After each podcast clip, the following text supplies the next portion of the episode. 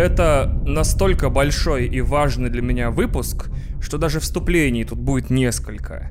Это будет, знаете, как подкастовый антипод третьего «Властелина колец». Тот никак не мог закончиться, перебирая дюжину эпилогов, а этот выпуск никак не сможет нормально начаться, я вам гарантирую. Во-первых, я купил игру за свои деньги. По факту, да, писал я в Sony с просьбой выдать мне ключ, но по своим необъявленным мне причинам они отказали. Со временем за этот отказ я даже стал им немного благодарен, благодарен по причинам, которые озвучу в этом выпуске сильно позже. Я время от времени пишу на ленту.ру рецензии на видеоигры, но мне за это не платят деньги. Это просто такое чудесное совпадение факторов. Мне нравится процесс, а моему приятелю и хорошему коллеге Владу Массино нужны тексты про видеоигры иногда. К тому же, за два года существования этого подкаста, мне кажется, что мы установили с вами некую базу откровенности, и мне было бы очень тупо из-за видеоигры игры, пускай и очень очень хороший, ее разрывать. Я всегда говорю в этом подкасте те вещи, которые считаю нужным сказать, и чаще всего именно теми словами, которыми я их хочу сказать. Меня поражает необходимость оговаривать это отдельно, но я получил ровно ноль денег от кого бы то ни было за освещение этой игры. Я не подписывал никаких НДА или соглашений, и кроме меня на содержание этого выпуска повлияло ровно ноль людей. Еще раз повторю, мне самому очень странно проговаривать это вслух, к тому же, как мне кажется, ту часть аудитории, которую хотелось бы назвать непластичной в мнениях, или даже так, не готовой к тому, чтобы послушать то, что я скажу, и при этом остаться при своем, я за почти 50 выпусков разозлил, заговнил, рассеял и отколол от подкаста. Но, тем не менее, мне кажется, в сегодняшней обстановке мне важно эти вещи вслух проговорить. Во-вторых, это было только во-первых, представляете? В этом выпуске не просто будут какие-то там спойлеры. Тут будут абсолютно все возможные спойлеры вообще. Поэтому, если вы не знаете, как выглядят финальные титры игры, или вам глубоко наплевать, то вам нет никакого смысла это слушать. В-третьих, этот выпуск не является рекомендательным отзывом на игру и не собирается вам ее в кавычках продавать. Если вас все-таки интересует рекомендательный отзыв, то я скажу так. Всем людям, которые не играют в видеоигры и не собираются в них играть, но хотели бы знать, на что эти самые видеоигры способны в своей максимальной, пиковой форме на 2020 год, я рекомендую повременить с покупкой PS5, там в ноябре-декабре, когда она выйдет. PlayStation 4 с The Last of Us Remastered и The Last of Us Part 2 вполне могут занять геймера не энтузиаста на месяц-два, а все остальное, если четко так посидеть, подумать твердо, можно пропустить. Еще раз для тех, кто не считывает мои сложные метафоры на лету. В эту игру надо поиграть. Это абсолютная, по моему мнению, невозможная вершина игрового всего. Одна из пяти лучших игр этого поколения, на мой личный взгляд. Тут же стоит отметить, что несмотря на все сказанное выше, я чудовищным образом, страшным, предвзят. На мой личный взгляд, все игры Naughty Dog, начиная со второй части Uncharted, где-то были как минимум шикарными, а уж как максимум шедеврами, определившими целое поколение там приставочное. Я очень ждал The Last of Us Part 2, и, наверное, даже если бы она была анимешным, пиксель-артовым сайт-скроллером с элементами онлайнового выживача, то все равно не смог бы нормально искать в ней недостатки. Оценка у этой игры у меня в голове только начиналась, когда я запустил с 12 из 10. И даже если бы я нашел в ней какие-то недостатки и снял бы за них 2 балла, все равно не смог бы поставить ей меньше десятки. Вот такая немного тупая, но вот субъективная математика. Поэтому если вам такая позиция с моей стороны кажется возмутительной, то вы со спокойной душой можете выключить подкаст и дождаться следующего выпуска, в котором не будет ни слова про эту игру. Так вы, возможно, сэкономите себе время и, вполне вероятно, нервы. Я долго пытался понять, какая у этого спешла цель. Если в спешле про Death Stranding у меня была четкая цель поспорить с тем, что Кадзима гений, и показать недостатки этой игры, равно с ее достоинствами, то тут я в замешательстве. Потому что истерика вокруг игры со дня релиза стала даже больше, чем сама игра. То есть я выхожу в интернет, и там меня встречает та сцена из Гарри Поттера, где на него книга орет. Э, с одной стороны, игра Best, вы все тупые. А с другой стороны, игра Кал, я ожидал другого. А еще один чувак какой-нибудь, серая мораль и мотивация персонажей. И четвертый, прогиб под повесточку.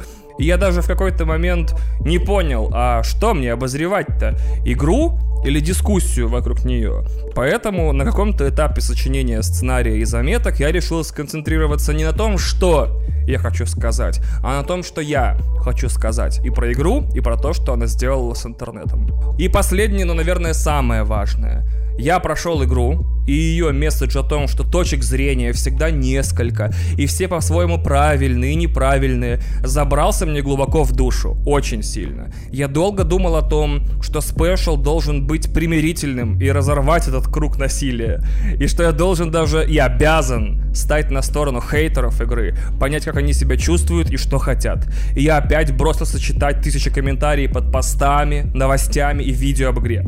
И к огромному своему сожалению уже на третий день понял, что чтобы посочувствовать этим чудесным людям, мне на полном серьезе нужно расстаться с какими-то долями мозга. Всей книжной начитанностью, киношной насмотренностью, любовью ко всему новому, э, открытыми взглядами и еще какими-то вещами.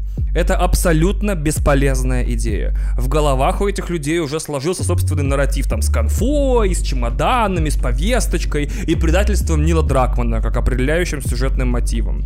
Нарратив этот настолько сильный, что даже факты, которые ему противоречат, типа продажи игры или интервью о том, как сложно было Трою и Эшли снимать сцену гибели Джоэла, все равно начинают его подтверждать. То есть это не мнение и не позиция, а, и даже не убеждение. Это шизотипическое расстройство. А свой шизофреник в этом подкасте уже есть. Это подкаст «Один дома» и его сильно потрясенный ведущий Иван Толачев. Да будет ваша жизнь долгой, а смерть быстрой.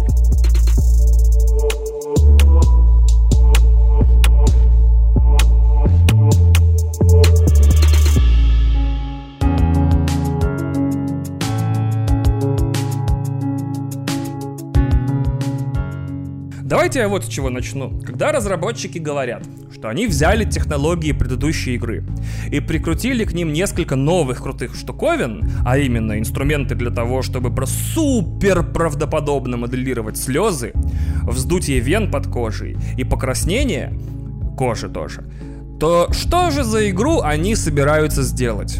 Наверняка что-то доброе и приятное душе про радугу, единорогов и бабочек. Нет, оказалось, что они сделают вот что. Они сделают игру, где через два часа после начала убивают главного героя первой части. Они сделают игру, где часу на 12 вам говорят, а теперь давайте поиграем за этого убийцу вторую половину игры. Они сделают игру, где в финальной сцене ты не можешь болеть ни за кого, потому что ты по-своему всем поверил, и все тебя подвели. Как игрока, как, как не знаю, во всех смыслах. И во время разработки первой части, кстати, Нил Дракман в каждом интервью говорил, что в первой части мы никогда не будем играть за Элли. Он врал, как мы все прекрасно знаем. Так вот, во второй части эта ложь превращает одну игру практически в две. И на мой взгляд, вот этот э, твист сделан просто фантастически. Я всю первую половину игры провел так. Я найду эту суку и вырву ей жопу. Вторую половину игры закончил с мыслью «Я найду ту суку из первой половины игры и вырву ей жопу».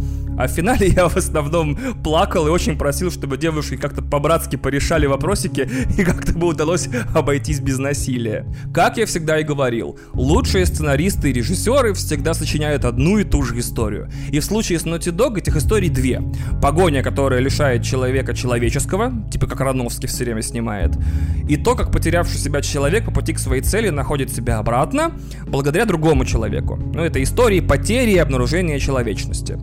И в этом смысле The Last of Us Part 2 это такая коллективная дипломная работа. Вот что мы можем, и вот как мы это можем. Одна история про то, как девушка идет мстить и теряет себя, практически убить Пилла, только с грибами зомби. А вторая это как девушка находит себя заново благодаря детям, которых к ней подкинули обстоятельства. Это практически там железная хватка братьев Коэнов и любой другой фильм, где есть дети, вокруг которых крутится сюжет. Хоть Man, of, Man on Fire Тони Скотта. Но мне кажется, что иногда Дракман и Гросс, сценаристы игры, в некоторых сценах промахнулись мимо эмоционального центра мишени слегка сфальшивив. То есть я две трети игры убеждал себя не вестись на прямые вот эти сценарные удары. Типа, ой, смотрите, это та собачка, которую я упорол два часа назад. Вот она, совсем живая, приносит мне игрушку, ми-ми-ми. Ой, а вот та девушка, которая играла на PS Vita в подвале, а я ее так взял и одним ударом в горло так... Или, о, господи, Эбби снятся сны, где она все время идет по темному коридору и в больнице и Солт-Лейк-Сити, и каждый раз видит там разные вещи в зависимости от того, как себя чувствует. Я себя убеждал, что да, это очень дешевые приемы, и так нельзя. Можно было сто раз сделать их тоньше, э, чтобы игрок сам немного докумекал, додумал, провел параллели, и какие-то линии в голове у него соединились, и тогда эти эмоциональные сцены действовали бы лучше. Потому что помните Дэвида Кейджа когда-то гнобили за манипулятивное использование погоды, что вот, когда в Heavy Rain все хорошо, светит ослепительное суперсолнце, а когда в игре все плохо, валит э, дождь. Та же история с Detroit Become Human. Если прямо печальная сцена в игре, то дождь, ветер, смерть, понос, говно. Опять же, в The Last of Us Part 2 иногда нет никакой выдумки, никакого контрапункта, никаких противоречий, как в Midsommar, как в фильме «Солнцестояние», когда самые ужасные вещи происходят с героями в яркий солнечный день. И то же самое тут. Сначала это пошлая вьюга в прологе, потом символически надвигающийся на Сиэтл шторм, символизирующий приближающуюся развязку, а потом вдруг пау, финал игры, который вот как раз таки окончательно и выбивает дух из неподготовленного геймера, проходит на потной калифорнийской жаре и эпилог на закате. Ну, это же супер пошлость, ребят.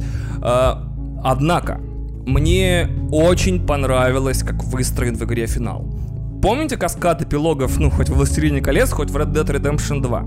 Так вот, здесь у меня было такое ощущение. Ну что, сейчас титры, сейчас титры. Чё? О, опять играть? О, ладно, окей, поиграть. О, блядь, пиздец, какая жопа случилась. Так, сейчас титры, сейчас титры. Нет, еще не конец. А, вот конец, да? Блять, какая звезда! Твою мать, пиздоси! Как мне это потрясение пережить? Сейчас же титры, да? Нет, опять часть игры? Фак! Какая же пень! Просто ад на земле! Зачем вы так со мной? И очень много зарубежных блогеров и игровых подкастеров говорили, что в какие-то моменты просто не могли продолжать играть. Я такой экзальтации, кстати, не поддерживаю, но прекрасно понимаю, что такое может быть у человека с неподготовленной, скажем так, к таким играм психикой, хотя чем не подготовленной? Новостями.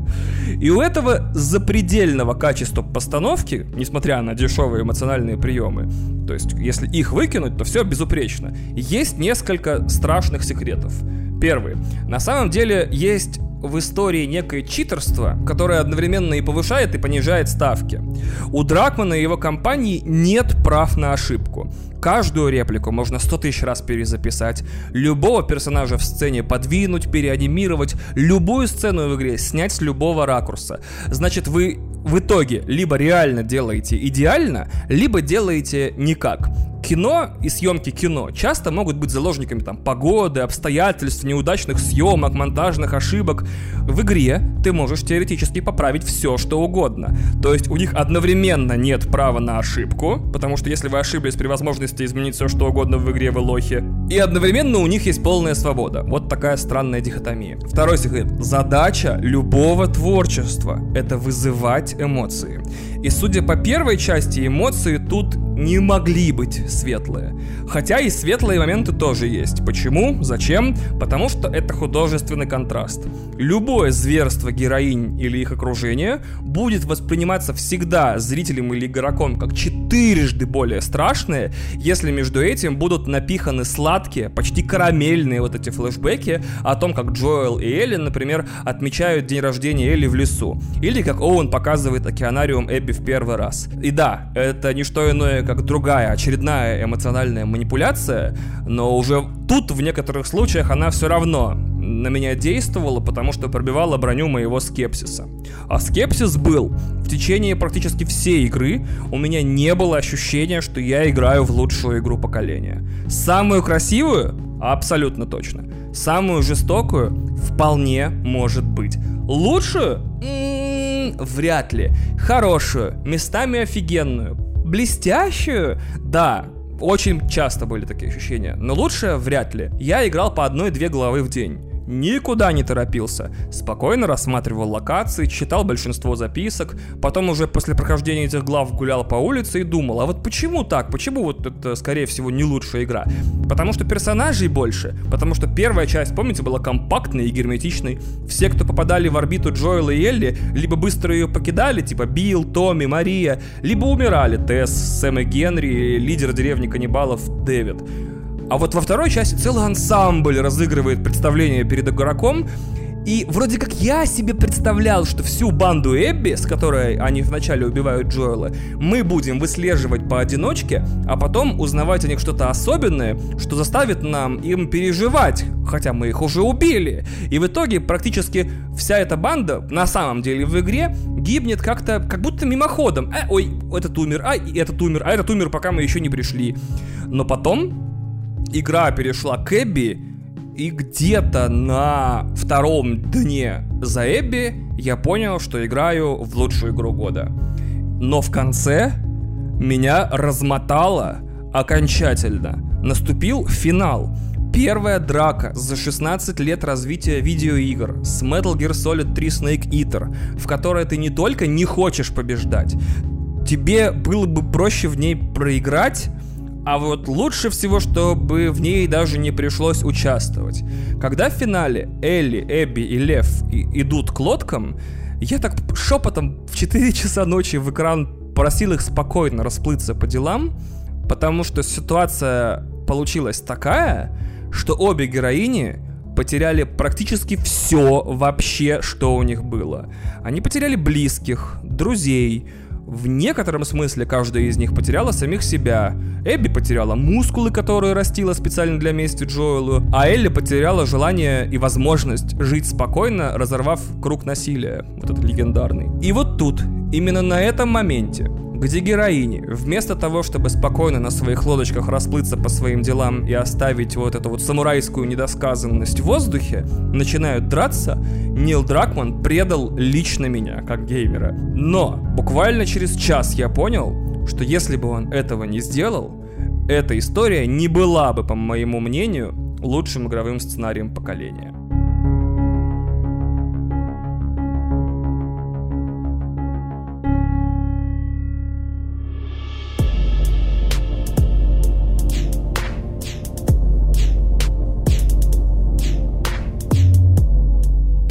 Теперь, значит, непосредственно к игре, в которой есть главная, огромная, гигантская проблема.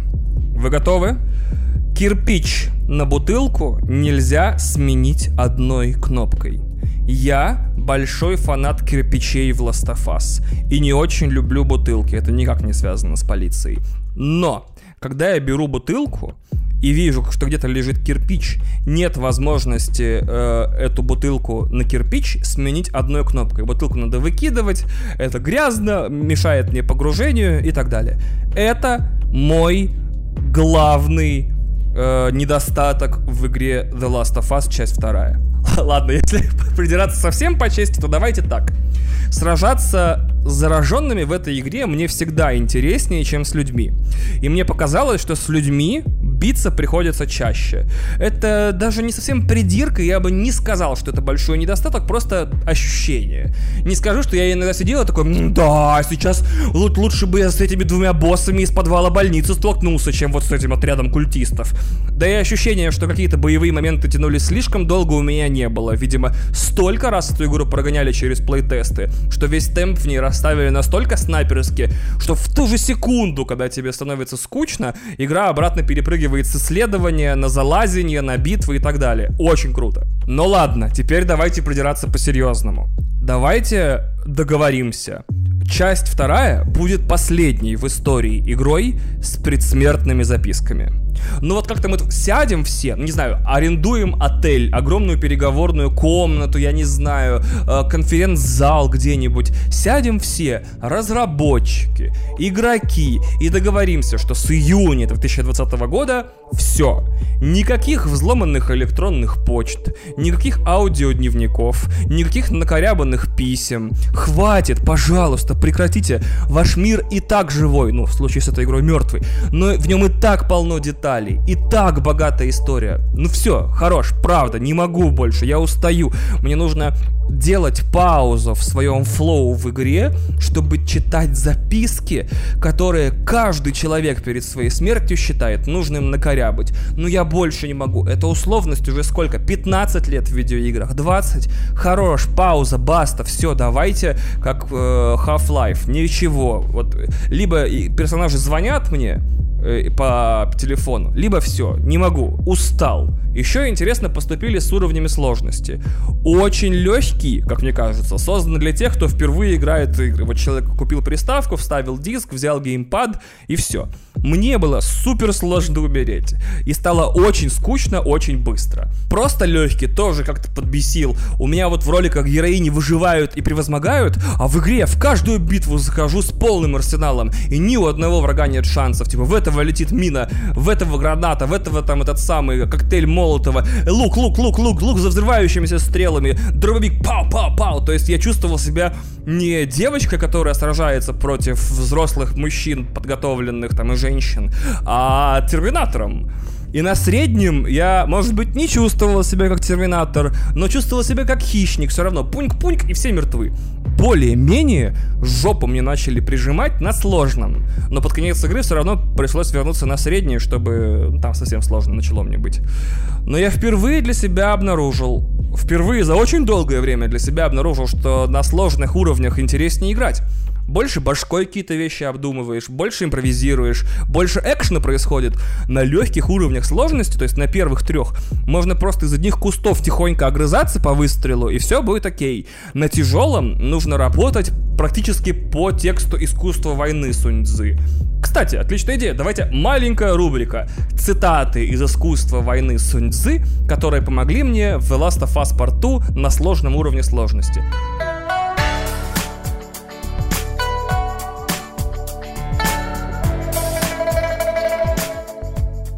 Идти вперед туда, где не ждут, атаковать там, где не подготовились. Мало сил у того, кто должен быть всюду наготове. Много сил у того, кто вынуждает другого быть всюду наготове. В войне самое главное – быстрота. Надо овладевать тем, до чего он не успел дойти. Идти по другому пути, о котором он и не помышляет. Нападать там, где он не остерегается. Сто раз сразиться и сто раз победить – это не лучшее из лучшего. Лучшее из лучшего – покорить чужую армию, не сражаясь.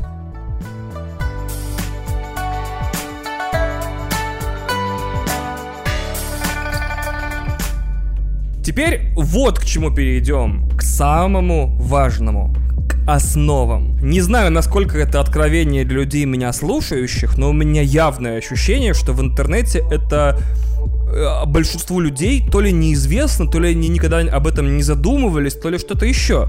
Поэтому я вынужден проговорить это вслух. Когда вы смотрите фильм, читаете книгу или играете в игру, вы как бы подписываете негласный договор с автором или авторами. Вы даете им свое время, если подумать, абсолютно невосполнимый ресурс, то есть самый ценный, следовательно, а он прикладывает максимальные свои усилия, чтобы вы об этом не пожалели. Вот вы условно включаете подкаст и такие, Ваня, давай нас развлекай час своей пиздоболи. И я развлекаю, потому что вы доверили мне свое время. И говорю то, что считаю нужным поместить в этот час. Но в какой-то странный момент очень много людей вдруг подумали, что они не потребители творчества, не его объекты, по-моему, или субъекты, не помню, а его, даже не его цель, а его важные, если не сказать важнейшие, соучастники. То есть, более того, они решили, что абсолютно все видеоигры, фильмы и сериалы сделаны исключительно для них и должны считаться с их надеждами, ожиданиями и фантазиями. И с этого времени у нас у всех начались серьезные проблемы. Как обычно, я связываю такую хуйню с появлением интернета и распространением клавиатур. Страшная ошибка, из-за которой мы вынуждены килобайтами читать в интернете хуйню. И, и тут, именно тут мы столкнулись с отсутствием у людей критического аппарата, то есть возможности внятно, понятно, а главное интересно изложить. Что в этом фильме, сериале, книге, игре хорошо, что плохо и как нам теперь с этим жить. То есть между игроками и авторами текстов об играх всегда лежала бездонная пропасть. А тут кто-то, значит, навел мосты, и люди, которых, которые просто много играют, подумали, что они чудовищные эксперты автоматически, без культурного контекста, вооруженные словарным запасом игражура 12-летней давности до 20-летней давности и знаниями об играх на уровне «я умею использовать слово «движок», они начинают нам что-то высказывать.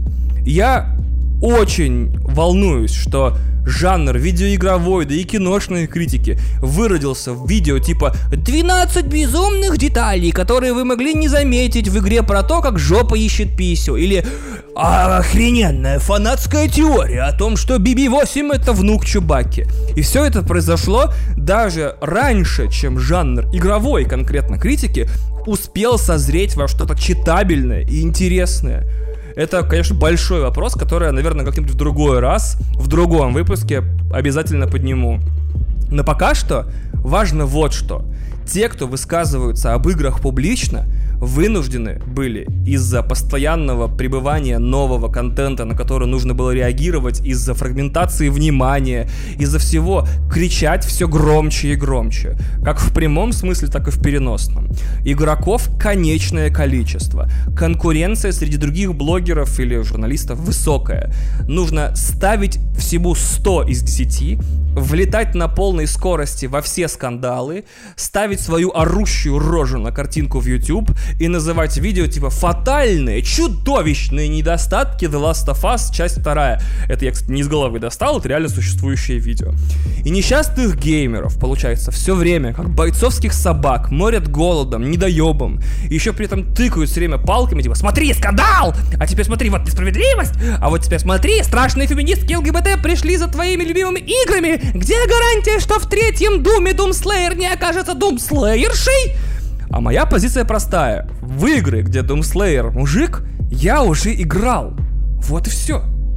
Сразу главному камню преткновения. Джоэла убили. И тысячи людей в интернете сошли с ума моментально. Типа я не ожидал такого, это чудовищное предательство со стороны авторов. Чувак, а как еще-то?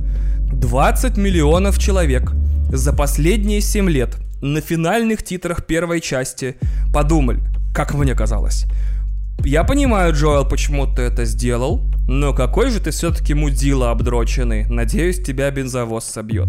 Вот, он его 7 лет спустя избил. И Дракман открытым текстом говорит в документалке Grounded. Да, это игра про двух персонажей, но это origin story Элли. В таком случае нетрудно головой догадаться, что Джоэл — это как Оби-Ван Кеноби или дядя Бен. Его дни сочтены чуть ли не с самого начала игры. Я всю первую часть играл в полной уверенности, что ему в конце конец. Ему в конце конец. Ведь герой истории окончательно сложится и станет, как бы вот становление героя, в конце он станет, станет только со смертью наставника. Вот у вас Элли и сложилась окончательно со смертью Джоэла в мстительную чудовищную суку. Вы же не думали, что в игре, где поголовно все мудаки в той или иной степени, вы в первой части играли за двух прекрасных ангелочков. Если вы так думали, значит играли плохо. Или на русском.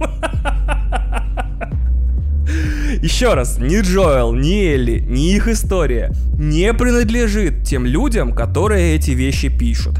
Никак. Абсолютно. Потому что суть претензий практически всегда, если кристаллизировать, примерно в одном. Что они сделали с моими персонажами? Не твоими. Иди нахуй.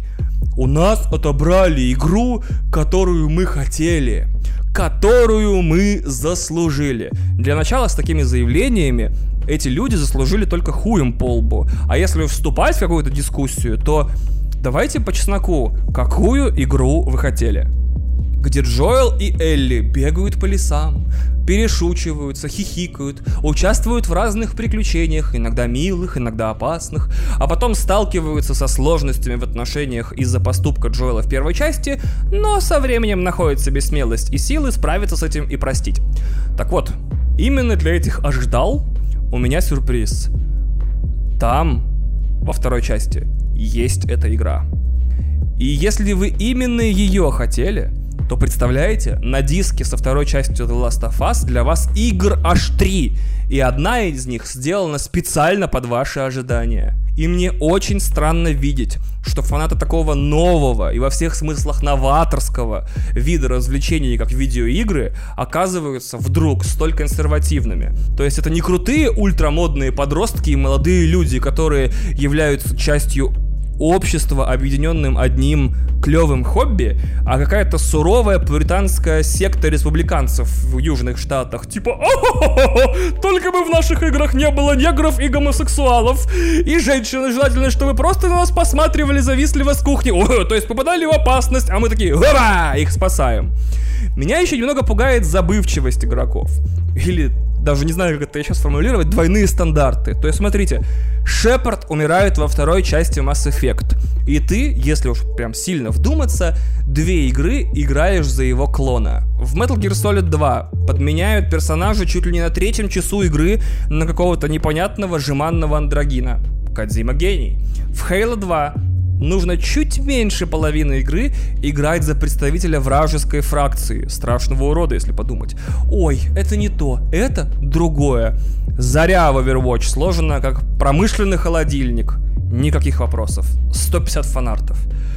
Есть 150, 150 тысяч фанартов. Тут надо отметить, наверное, что очень часто какие-то вещи начинают мне нравиться именно потому, что они не нравятся тем людям, с которыми я не хочу себя ассоциировать или даже как-то сознательно находиться с ними рядом в любом ассоциативном ряду.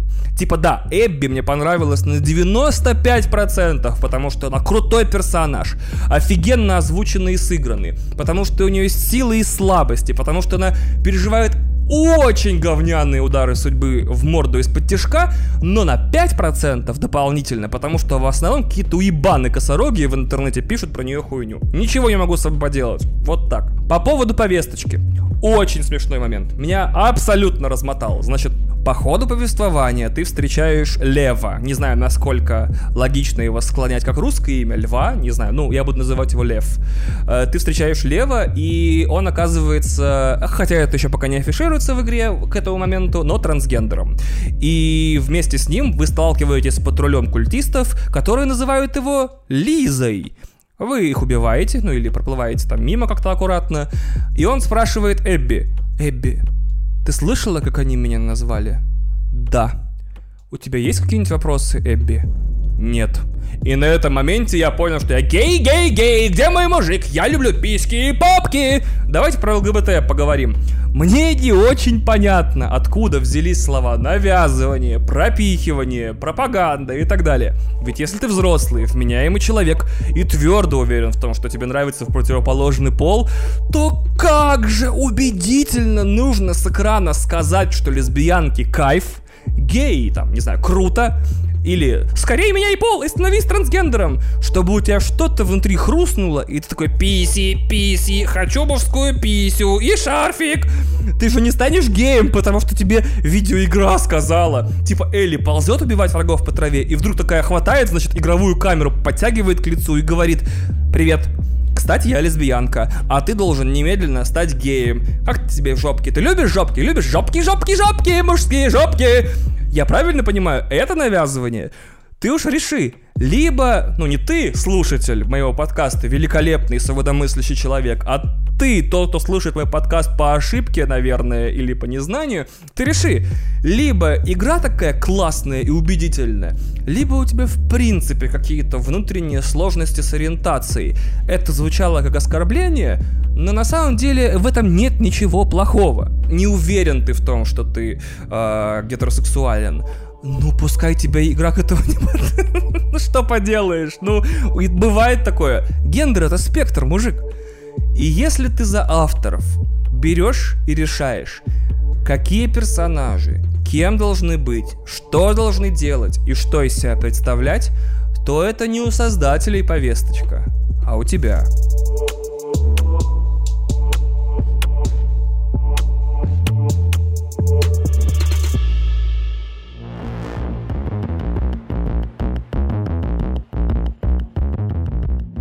Так вот, про реакцию интернета и мою реакцию на реакцию интернета, я скажу вот что.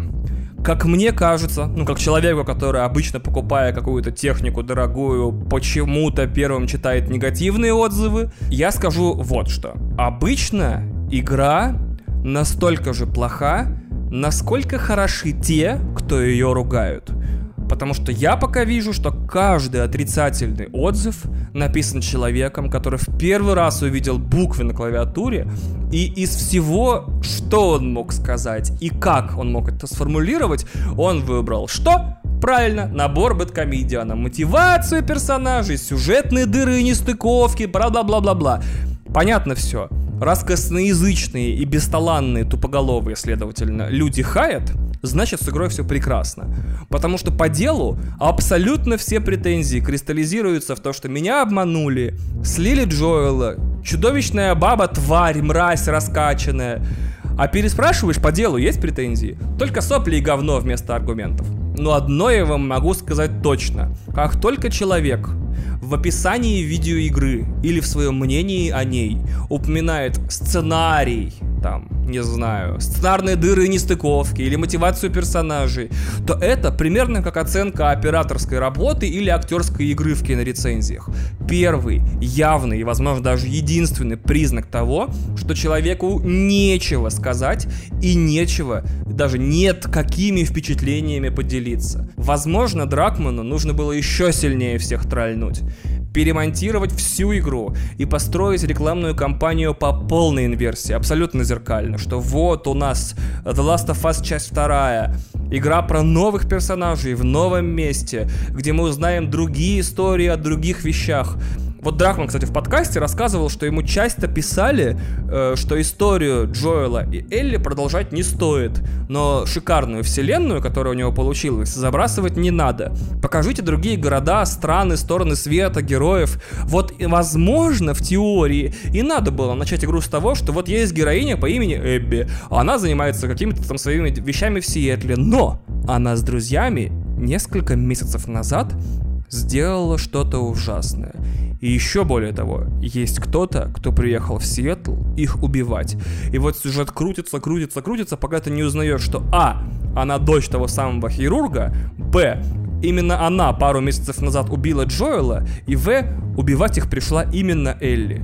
И после всех этих откровений на охуевшего в край игрока бросают историю Элли, как город, с Джексона по Сиэтл. Интересно посмотреть, что в интернете происходило бы в таком случае, как сильно бы изменились позиции игроков. Но тем не менее, это такое, это типа критикуешь, предлагает тупоголовые идеи. Я уверен, что у Naughty Dog были свои причины построить историю именно таким образом, потому что у них там демократия, и все имеют право критиковать решения других работников студии. То есть Дракман в интервью, по-моему, GQ говорил, что если бы он придумал какую-то хуйню, то у его двери на следующий день было бы 20 человек с заготовленными аргументами о том, что конкретно это, конкретно хуйня и конкретно поэтому. Выглядит, конечно, как э, немножко пиздобольство, но, судя по качеству их игр, у меня нет практически никаких сомнений в том, что это правда. И самое главное, не забывайте, пожалуйста, что интернет — это пузырь мнений, а твиттер — это пузырь в пузыре. И то, что в вашей ленте много постов про что-то, еще не значит, что весь мир за окнами тоже этим интересуется, так думает и этими же вещами живет. И радикальные точки зрения в интернете, если подумать, отмечаются и выражаются гораздо ярче. В жизни люди-то куда поспокойней. Да, и вот еще что. Язвительные идиоты из интернета, которые постят мемы про гольф и трансгендеров, очень быстро найдут, на что переключиться. Они, как, как я уже сказал, как надроченные YouTube-блогерами бешеные псы, которые, тем не менее, быстро теряют след и переключаются на ту добычу, которую видят, с той, которую чуют. Не беспокойтесь, уже совсем скоро начнутся другие пресс-конференции, например, Xbox покажет игры, будут объявлены цены на приставы, которые никого не удовлетворят, выйдут другие игры, и вся ярость пойдет туда. Более того, в конце года выйдет Киберпанк, и вся эта истерика про то, что «Мне обещали другую игру, а я вынужден играть в эту!» перебросится на поляков. То есть гомон и крики уйдут, а игра останется.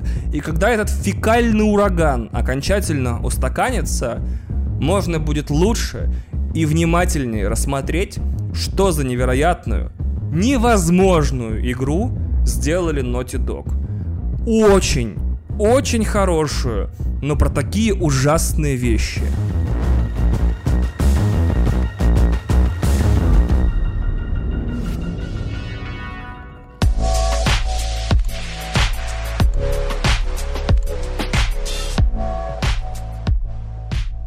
Ну и давайте немного о планах на будущее. Как моих в случае с этой игрой, так и Naughty Dog. Я жду PlayStation 5, потому что неминуемый ремастер хотелось бы пройти с загрузками по 0 секунд в нативном 4К и на максимальном уровне сложности. Э, не готов сейчас снова подходить к PlayStation. Как и я и говорил в прошлом выпуске и в подкасте не занесли, я действительно сейчас не могу ни во что играть, мне ничего не нравится. Поэтому, да, буду, возьму небольшой отпуск от игр до Призрака Цусимы. Также сложная ситуация с DLC. То есть предыдущие две игры Naughty Dog получили их, и они были, проще говоря, тотально вышачными. Ну, просто космос, если что. Но в этом случае у меня есть масюсенькая просьба к Naughty Dog, Дракману и всей остальной команде Гросс и так далее. Мало вещей после финала игры интересовали меня больше, чем судьба Эбби и Лева. В одном из подкастов Нил Дракман сказал важнейшую вещь, которую, как мне кажется, немногие поняли. Признаюсь честно, даже я ее не очень уловил. Когда заканчиваешь игру, после финальных титров главный экран игры меняется вот этого с туманного темного пляжа на светлое побережье с круглым зданием. Но круглое здание это не дом тех рабовладельцев, это на самом деле казино на острове Санта-Каталина, с которым как раз по радио за 4 часа до финала, по-моему, созванивались Лев и Эбби в поисках цикад. И даже несмотря на то, что Дракман открыто сказал, что планов на DLC нет, моя надежда жива. Я, так сказать, ищу свет. По поводу третьей части. У меня есть такой небольшой хук, такая вот зацепочка в голове. А что происходит в реально больших городах? Первая часть The Last of Us крутилась по каким-то задворкам, типа Джексон, э, Бостон, там какие-то выселки, какая-то срака, Солт-Лейк-Сити. Сиэтл, если подумать, это их Краснодар по населению, не так, чтобы уж супер и большой город. А на что похож Нью-Йорк?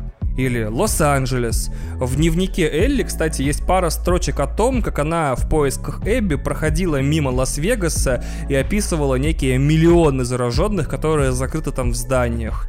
И мне интересно, сообразят ли или сунутся, решатся ли Naughty Dog сунуться в большие, реально огромные миллионники, там, десятимиллионники, с учетом возможностей PS5. От этих перспектив, если честно, ух, прям как хочется третью часть завтра, но хер. А, сейчас Дракман говорит, что третья часть в теории возможна, если они найдут достойную историю. Я отчасти понимаю это решение, и, если честно, от всего сердца желаю им не только эту историю найти, но и рассказать ее именно так, как они считают нужным. Потому что в текущей, так сказать, интернет-обстановке на сегодняшний день это, наверное, очень важно кому-то это высказать. В любом случае, как я оставался фанатом Naughty Dog, так и остаюсь. Вольно цитируя Вадима Иллистратова, если следующую игру Naughty Dog выпустят без какой-либо рекламы и промо-материалов, в черной, непрозрачной коробке, без опознавательных знаков за 10 тысяч рублей, я все равно буду первым в очереди. И переходим к эпилогу. Я играю в игры 25 лет. Моя бабушка купила мне Дэнди в 6 лет, ну не бабушке было 6, а мне. Меня тыркнуло, и с тех пор я четко понял, что игры это прям очень-очень круто. И я не хочу это бросать ни в 16, ни в 26, ни, надеюсь, в 36. За это время сменилось полдюжины поколений железа. Вышли игры хорошие, плохие, интересные и не очень, всякие. Любимые, ненавидимые, 100 тысяч игр. Я не игровой журналист. За мои тексты мне никто не платит. И за этот подкаст мне косвенно заплатят те, кто его слушает. Ну, косвенно, в смысле, не за этот выпуск, а в принципе, но заплатят те, кто его слушает. Я не индустриальный специалист, у меня нет акций издателей. И для меня топы продаж игр — это как барометр общественного запроса. То есть люди хотят футбол и Call of Duty, я все понимаю. Я не журналист, и не специалист. Я просто очень много и очень давно играю. И делает ли это меня критиком? Ну, вряд ли. Более-менее каким-то критиком меня, наверное, делает то, что у меня есть навыки интересно и увлекательно давать то, что на английском языке называется informed opinion. Объяснять какой-то культурный контекст игр, как внутренний, то есть какое место занимает игра среди других игр, вышедших и не вышедших, так и внешний, какое место занимает игра среди вообще всего, что происходит сейчас в мире, в других индустриях и так далее. И в большей степени как игрок, так, в общем-то, и как самопровозглашенный критик, я очень за 25 лет устал играть в истории, где мужик вдруг обнаруживает, что он единственный на весь мир избранный, который может остановить жнецов, победить того, кого нельзя называть, отключить матрицу, спасти землю из Сити-17, надрать жопу лидерам саранчи, разгадать тайну Хейла и так далее и тому подобное я вырос, ну, как мне хочется верить. И вместе со мной мне хочется, чтобы выросли мои игры. То есть вот я в 6 лет сел играть в историю, как водопроводчик ищет принцессу. И вот в 32 я хочу играть в игру, где женщины пытаются справиться со своими травмами, со своей одержимостью, яростью, местью. А судя по происходящему сейчас, нам придется играть забронированных буратин со словарным запасом бревна, спасающих все время мир от вселенского зла, еще очень и очень долго. И это пугает меня в сто раз больше, чем все возможные уровни в больницах и в разрушенных небоскребах.